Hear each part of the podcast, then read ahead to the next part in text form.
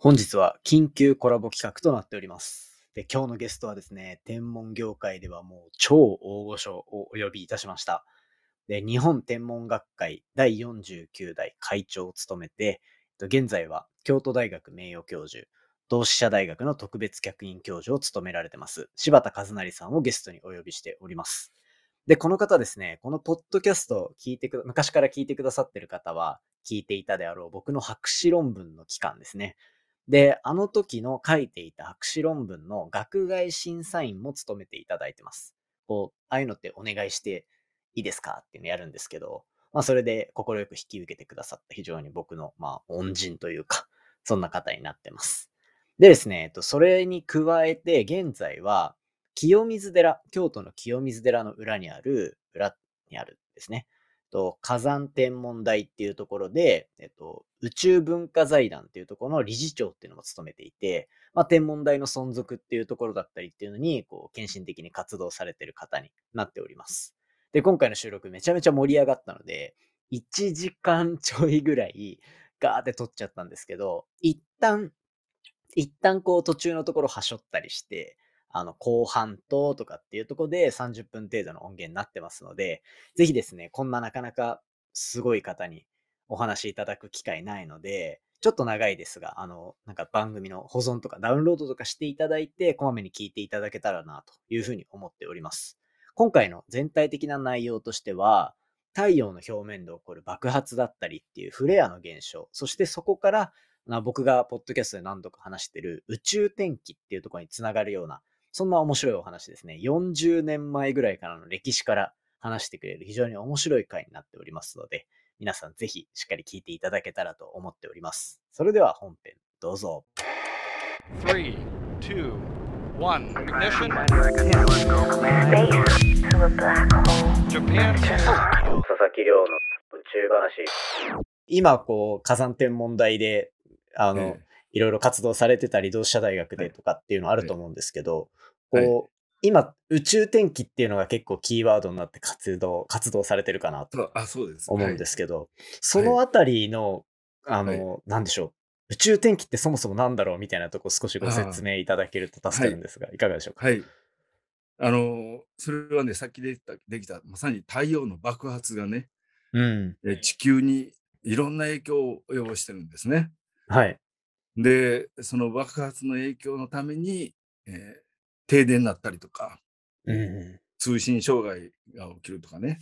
はい。で、今今だったら GPS がね、狂って、ね、うん。カーナビがおかしくなるとか、インターネットがつながらなくなるとかね、まあとにかくですね、そういうその太陽の爆発が原因で、えー実はいろんなあの被害を、災害を受けるようになった。あまあ人工衛星はもちろんやね、もう人工衛星はうんそうですね。大気圏外に飛んでますから、もう太陽フレアが起きると大量の放射線が発生して飛んでくるんですよ。で、そういうのが人工衛星にね、ぶつかると、もうたちまちいろいろトラブルが発生するってね。多分佐々木君、ね、やってたでしょ？そうですね、ねやってました、やってました。そうだ、そうだ。一番最初に説明するの忘れてたんですけど、僕の博士論文のこう審査もやっていただいた時は本当にお世話になりました。ありがとうございますいや、あのー素晴らしい博士論文で、ね。あ、いや、僕もね、すごく、あの、面白かったし、はい。勉強になりましたね。あ、本当ですか？ええ。そう言っていただけるとすごい嬉しい。なんか、ええ。こ、の、ちょっと脱線しちゃうんですけど、僕のポッドキャスト実はあの頃からもうスタートしていて、あ、そうなんですか？そうなんですよ。今の時点で1年半前ぐらいから、こう、毎日更新っていうのをやってたんですけど、あ、すごいね。ええ で、博士論文やってる時、うん。僕、うん。あの、こう、研究が果たして間に合うのかみたいなところですごい追い詰められてて、あの時。はい。で、はい。それの過程とかを話してたうん。ところから聞いてくださってる方がたくさんいるんですよ。へえ。ごいその時が、うんその時が一番メディアとしても伸びたので、ガーって。おうほう。そうやっぱりそういうのは面白いんやろうね。そうですね。そそういうのは配信してる人いないからね。そう。うんなんかこう、毎日多分声色で、僕の進捗が芳しくないことをみんな気づくみたいな。っていうのをやってたのを聞いてる方がいるので、うんその審査をやられてる方だよっていうのを今ちょっとお伝えしておきたくて。当時は本当にお世話になりました。ありがとういます。いやいや、本当ね、僕もいろいろあの勉強になりましたね、本当ね。よかったです。うんそう。いでや、まあ、あれですよね、はい。構成のスーパーフレアのね、そうですね。こう、今日ね。今日今からこう若干お話聞こうと思ってる部分で言うと、うんた柴田さんたちのチームは結構太陽に似た星っていうのをテーマにして、フレアの研究とかがこうメインでやられてたっていうところがある中で僕、今ね、はい。うんあ、あ、どうぞどうぞ。はい。え、いやいや、どどうぞ。はい。はい。で、ええそれに対して僕らのチームがやってたのは、もう太陽とかに似てる似てない関係なくもっとええいろんな星で爆発どう起きてるのかみたいなところえと、えあとまあちょっと光の種類も若干違ったりっていうのはあったんええですけど、ただこう、学会でうんお会いした時にとか、うん。分野的にオーバーラップするのは、あの、柴田さんの研究チームだったりとかっていうところで、うんあの、こう、結構どれぐらいだ？僕多分学部生の頃から発表の時こう、あ、お話しさせていに？ただいたりとかだったので、ですか。はい。多分もう7年ぐらい多分研究の変遷を見ていただいてたのかなっていううん ところだったんですよ、ね。や、あの、顔、顔はもうね、よく覚えてるんでね。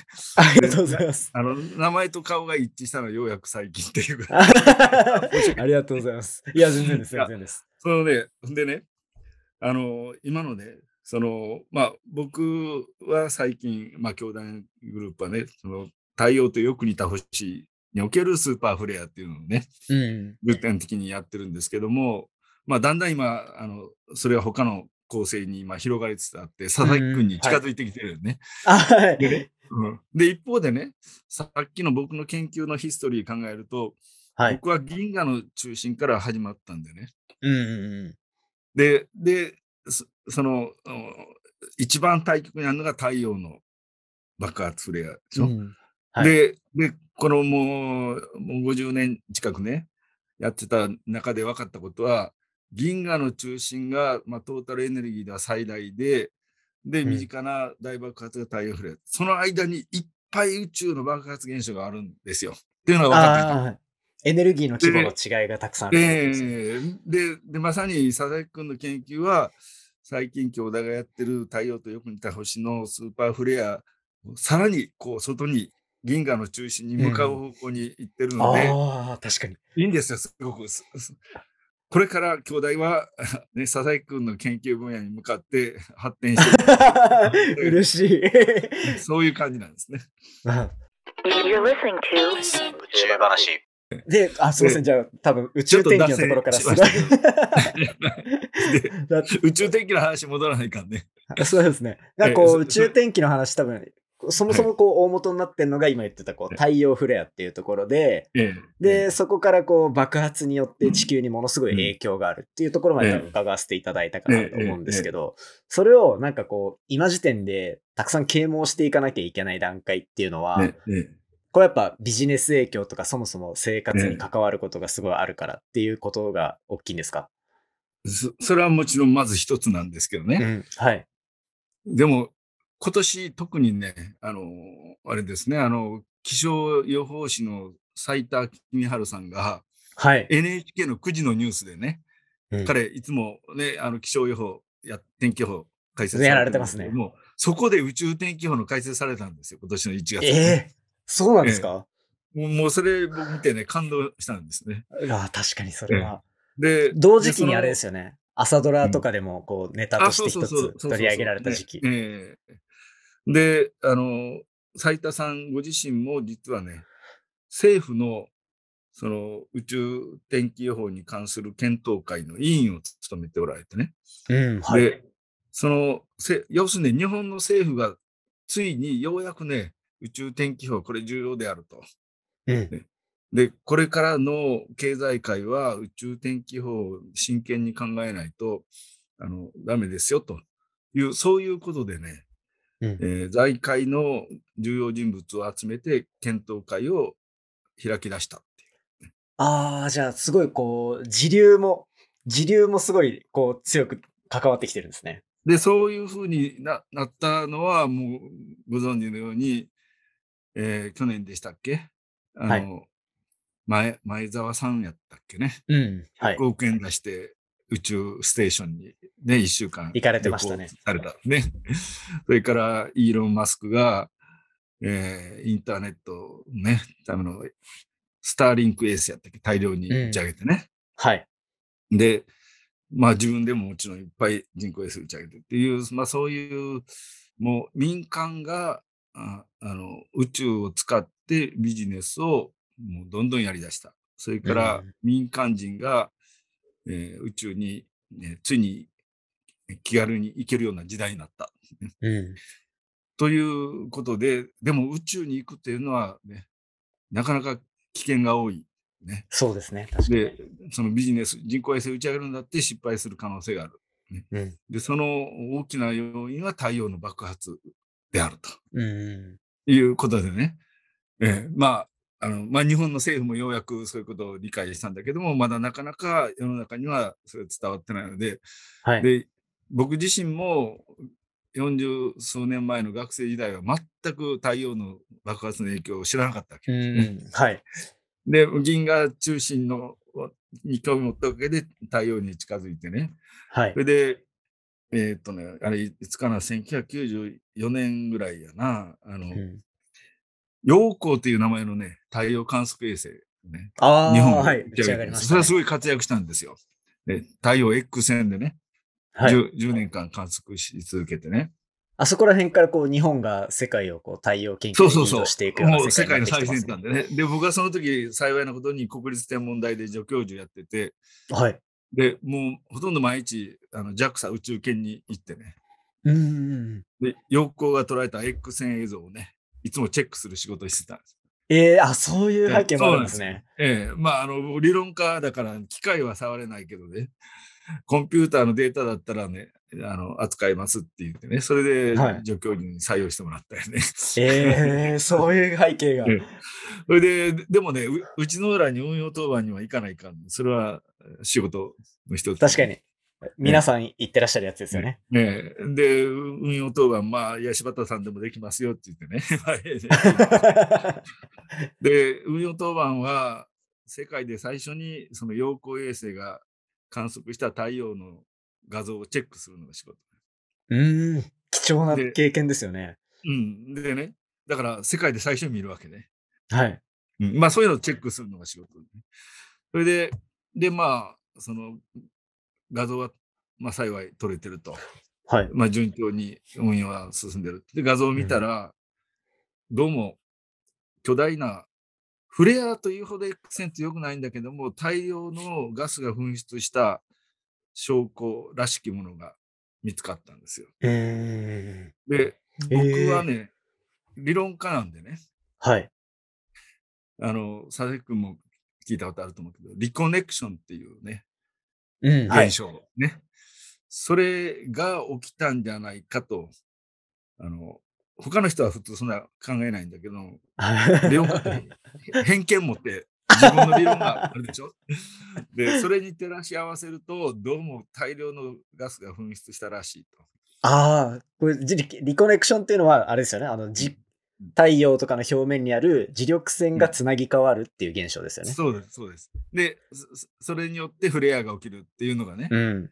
まあ、その時はまだ確立してなかったんだけども、まあ、その後、僕はそれを確立するのに、まあ、あのだいぶ貢献したんやけどね。はい。教科書でたくさん読ませていただいてます、そこら辺は。94年の時点はまだリコネクション、僕言っても疑う人が世の中にいっぱいいたんよね。ええすごい世界ですね。でも、まあ、いつもバトル、バトルやったよね。そんなものはないみたいな世界。中の、ね、そのアンチリコネクション学者それでね、で、えーその大量のガスが噴出した可能性あるっていうのを、まあ、運用当番してるから、電子メールでそれをね、書くんですよ。書いて、世界中の太陽物理学者にメールを送るんですね。はい。まあ、それが仕事の一つね。うん。で、で、一周、その陽光がその地球を一周するのに大体90分、1時間半ぐらいかかるんですね。はい。で、1時間半経って戻ってきたら、で、その画像を見たら、さっきのやつがさらに巨大になってた、その痕跡がね。えで、また1時間半経ったら、また大きくなってた。ええで、結。局ね、えー、5、6時間経ったらもう南半球を覆うぐらいに巨大な構造ができててね。ええこれはすごいと。こんはない大量にガスが噴出したら、で、地球に、あ、で、南半球全部覆ってるから地球に飛んでくるわけですよ。うんうんうん。真正面に飛んでくるわけね。まあ、まあ、そういうとこまでね、あの、僕はあ思ったわけ。それ書いたん、メールにね。そはいしたら、僕の友達でアメリカ人のね、アメリカのね、ノアっていうね、まさに宇宙天気法をやってる、うあんの。そういう研究所にね、勤めていて、はい。で、僕のメール見て、これは大変だと。数日後、その大量のガスが地球に飛んできてね、磁気嵐が起きるんじゃないかと思ってね。で、磁気嵐っていうのが起きるとね、その磁気が変動するので、あの雷と同じように、あらゆる送電線に電気が一斉に流れる。うんうん。はい。で雷が落ちると、いっぱい精密機械壊れるでしょ？いや、もうそうですね。うん、それと同じことがね、もう、あの、もう地球の半分ぐらい、半分って言ったら大げさやけど、まあ、あの、地球規模で起きると。あの、オーロラがよく見えるとこオーロラがよく見えるところはね、その時期の変動も多いそうそうそう。あれはもう太陽フレアの産物ねですもんね。そうそうそうなんですね。で、シカゴの電力会社がね、なんか1ヶ月か2ヶ月前にその磁気嵐が起きて、うん変電所の変圧器が壊れて大損害したっつっうん。て。で、その話を僕の友人が聞いててね。で、電力会社の人がなんか太陽に異変あったら教えてほしいって言って頼んでたらしい。ええそんなコネクションもあるんですね。うん。ほんで僕のメール見見て、あ、これはやばいと言うんですぐはい電話したんやね。はい。で、で、そしたら電力会社の人は、いや、また変電所の変圧器壊れたら大損害やからね。新しい変圧器を外して待ってたんやって。うーん。そしたら本当にね、2日後に大磁気嵐が発生して、はい。発生したんだけども、外して待ってたから壊れなくて済んだって。ええじゃあそれのこの流れがなかったら、また大損害がそこで起きて、そうそう。ほんで、変圧器がなくなると、その町に電気が送れなくなるから、そこは停電、大停電になったところだったんだけども、ならずに済んだって言ってね。うわ、すごい。それでね、うんで、あ、まあ、後で聞いたよ。うちのらの運用当番終わってね、2週間ぐらい経って東京に戻ったらね、そのよ陽光衛星っていう人工衛星ね、あの、はいそのプロジェクトをやってるその陽光っていうのは国際共同プロジェクトで、日米、まあ、イギリスも日米英の国際共同プロジェクトやってるけど、アメリカの陽光チームのリーダーがね、アクトン先生って言ってね、はい。まあ、東京にその時行ってた。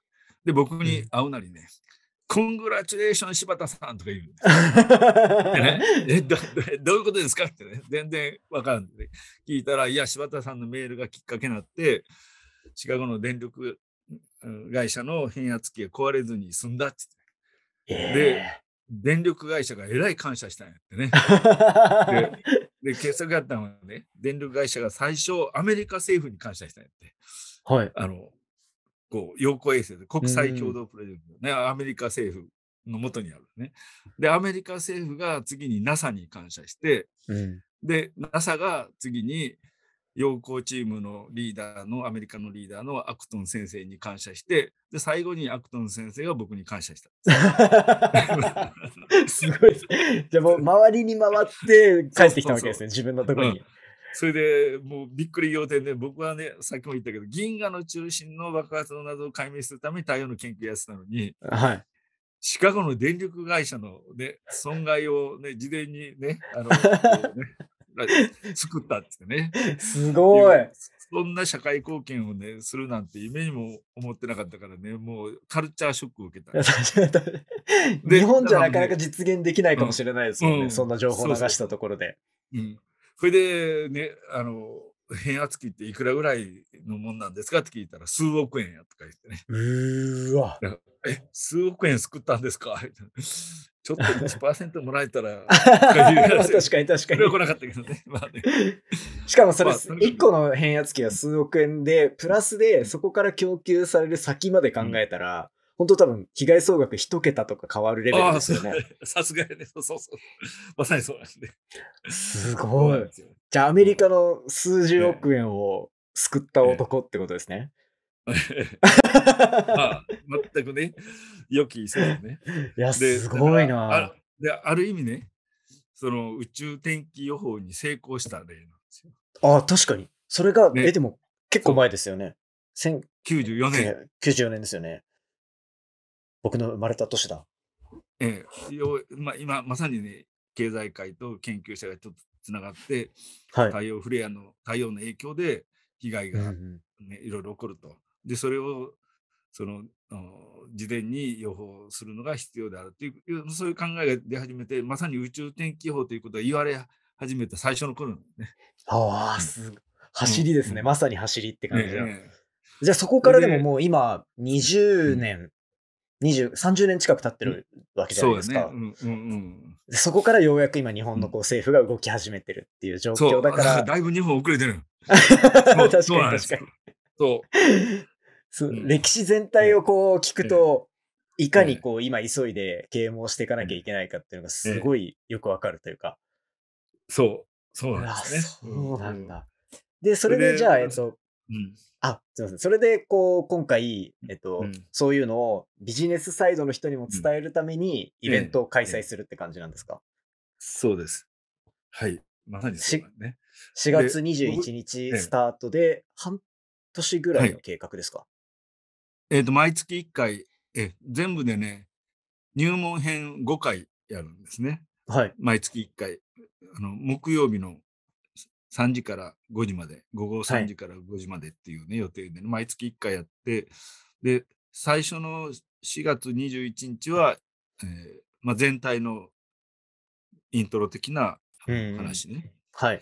で、あ、まあ、今喋ったようなことも喋るかもしれませんけどね。はい。はい。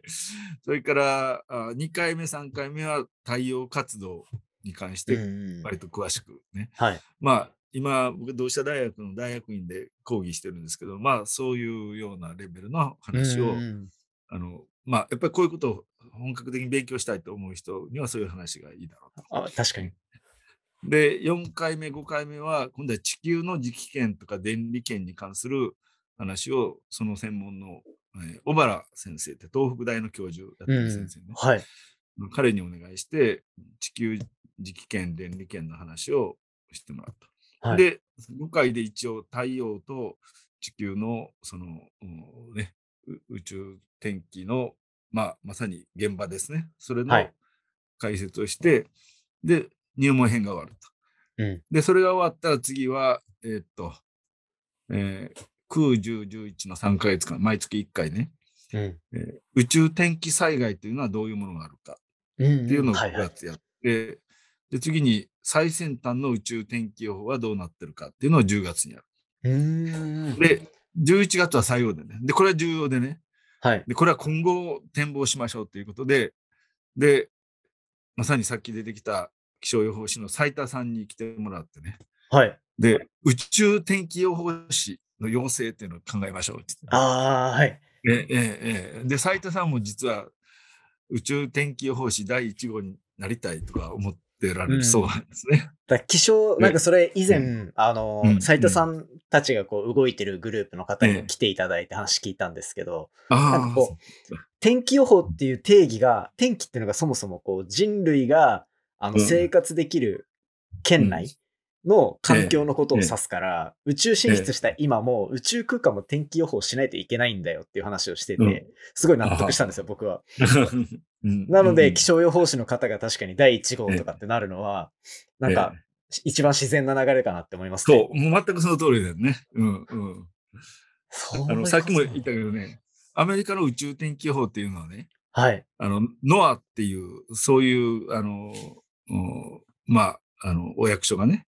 やってるんですけど、ノアっていうのは、ナショナル、えーっと、オーショニック・アトモスフェリック・アソシエーションかなんかね、つまり、うん。うんえーっと、大大気、えーあ海洋大気庁とかいうね、うんうん、はい。直訳すると。でもそれは要するに日本でいう気象庁なんようん、はい。確かに。だから、普通の天気予報をやってるところが、まその発展で宇宙天気予報をやってると。うんうん、で、だから日本はね、あの、残念ながら気象庁と今宇宙天気をやってるあの通信総合研究機構っていうのをね、ミクトですよね。うん、あの、ちょっと違うところがやっててね、まあそれはうん日本はオーロラが見えない国だから、まああんまり被害も今までなかったんでね。はい。で、通信障害ぐらいしかなかったんよね。うん、そうですね。まあ。ということで、ちょっと分かれてるんだけども、今、ね、佐々木君が言ったように、まさに宇宙天気予報の考え方っていう普通の天気予報の本当に自然な発展なんでね。うんうんうん。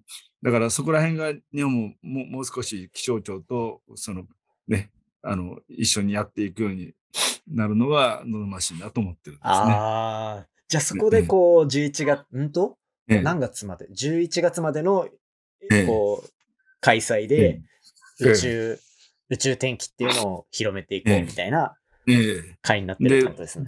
で、そういうところにまさに気象予報士の斉田さんがね、あの、いろいろね、あの、提案してくださるっていうのは非常にあのありがたい話だなと。確かに素敵ですね。ね。えあめっちゃ楽しみですね、それは。ええええ。い。や、僕もこう自分の、自分自身の研究ともええ。近い部分だったので、ええ。このイベント見たときに、わ柴ええ田さんにぜひなんかこう一回こうやってメディアでお話ししていただけたら嬉しいなと思って連絡させていただいて、あどうも。はい、ええゲスト出演いただいてるっていう状況なので、うん。ええこれからも多いや、分はんもう、はい。いや、あの、いろいろ、あの、佐々木君とは話が非常によく通じて、ね、はい。あの話が弾んでしまうんで、時間も長くなってしまって、すみません、ありがとうございます。申し訳なかったですけど。いや、いえいええ、ぜひありがとうございました。こう、半年かけてやっていくっていうことなので、あの、もし、あの、こう、定期的になんかこう、ええ。今度こんな話するよとか、ええあとはまあ他にそれこそ出られるええ斉田さんもそうだし、え小原さんとかにも、もしこう、なんかええお話聞ける機会があったら、ぜひこう、聞かせていただきたいなと思ってるので、ええまたよろしくお願いします。あの、さっきちょっとお話しいただいたみたいに、僕の研究の内容も少し、あの、質疑応答のタイミングとかで話させていただけるかもと。はい。はい。ええ。それから、それは、あの、もちろん、あの、えっ、と、佐々木君が、あの、自分で喋ってるところは、あの、その、ポ、ポ、ポッポッドドキャスト。カストっていうんですか？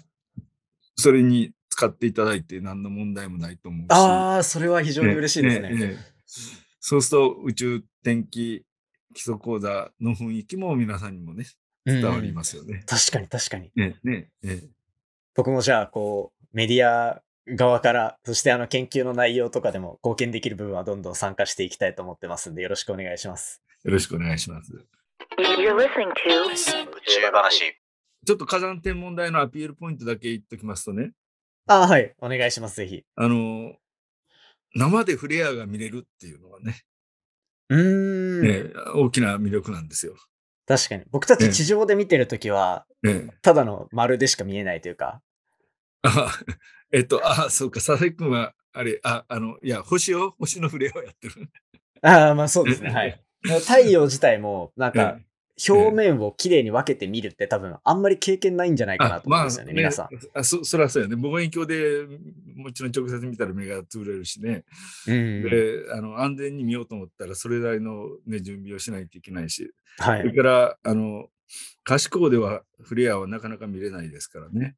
はい。で、Hα フィルターっていうのは必要なんですけど、それはちょっとなかなかね、高価なもんだし。うーん。で、まあ火山天文台は、あの、望遠鏡は古いんですけどね、なんとね、日本で、動いてる望遠鏡では日本で一番古い望遠鏡があるんです。えーあ、そうなんですか？日本最古の現役望遠鏡、ね。それだけですごい価値がありそうな。で、112歳、今。うわ、すごい。ええ、じゃあも1910う年に兄弟にうーん。導入された。火山天文台はね、1929年からなんですけどね。え、でもそれでもすごいですよね、歴史が。それ93年やけど、それよりもさらに古い。後ろの、後ろの画像ですね。ええええこれは1929年にできた建物なんですね。うーん。ええそれでね、まあ、今映ってないけど、べ別に、あの、ちょっとこの左に小さなドームがあって、そこに、はい。えーザートリウス望遠鏡って呼んでるんですけども、はい。合計18センチのね、屈折望遠鏡があるんですね。はい。で、屈折望遠鏡は、佐々木もご存知のように、まあ、レンズでできた望遠鏡だから、うん。あの、一旦いいのができたら、もうメンテほとんどしなくても大丈夫なんですよ。うーん。じゃあその当時の、ええ、当時のというか、結構いいものがそこにあるってことですか？そう、そうなんです。もう 112年ずっと活躍してるっていうね、望遠鏡が。話うわ、すげえ。で、それが今は最近20年ぐらいはもう太はい陽専用にしてるんです。えー、そうなんですか？ええで、だから晴れていたらいつも太陽を観測して、その特にさっき言いました Hα フィルターっていうのを使ってね、はい。それを使うと、そのプロミネンスとかフレアっていうのが見えるんですね。うーん。そうするとじゃあええ、こうなんか言葉とかで聞いてたり、人工衛星の動画でしか見れてなかった、ええあの姿っていうのをええその場で見れるかもしれそないうと。そうなんですよ。で、土曜日は僕がね、案内、あの、当番になってましてね、はい。1日3回、10時からと12時からと14時から、大体ね。で、で、まあ、あの、3つのグループにあの分かれて、はい。えーやるんですけども、まあ、それぞれ2時間弱ぐらいで。で、その2時間のうち半分ぐらいは僕がミニ公演と太陽スペクトルの案内っていうのをやるんですね。うんうん。あ、はい太陽のスペクトルを見えるんです。ああ、はい。スペクトル伝わるかな、あの、こう、虹色にね、そうそう、虹、虹をね、あの、拡大したやつね。で、はいあの、まあ、な、なかなか、うん、その、なんかね、内容を理解するのは難しいんだけども。まあまあまあ、あの、その詳しいところ分からなくても、ほなかなか他で見れないものが見れるっていうのは、確かにちょっとそうですねワクワクするでしょ？ねうんうん。で、あの、運がいいと、プロミネンスのスペクトルが見えたりとかね。うん、はい。で、フレアのスペクトルはね、まだ、あの、成功してないんですけどね。いや、難しいですよね。で、で、その、さっきのザートリウス望遠鏡のところに行くと、Hα フィ Hα フィルターで太陽全体見てるから、それはね、フレアが起きたら絶対見える。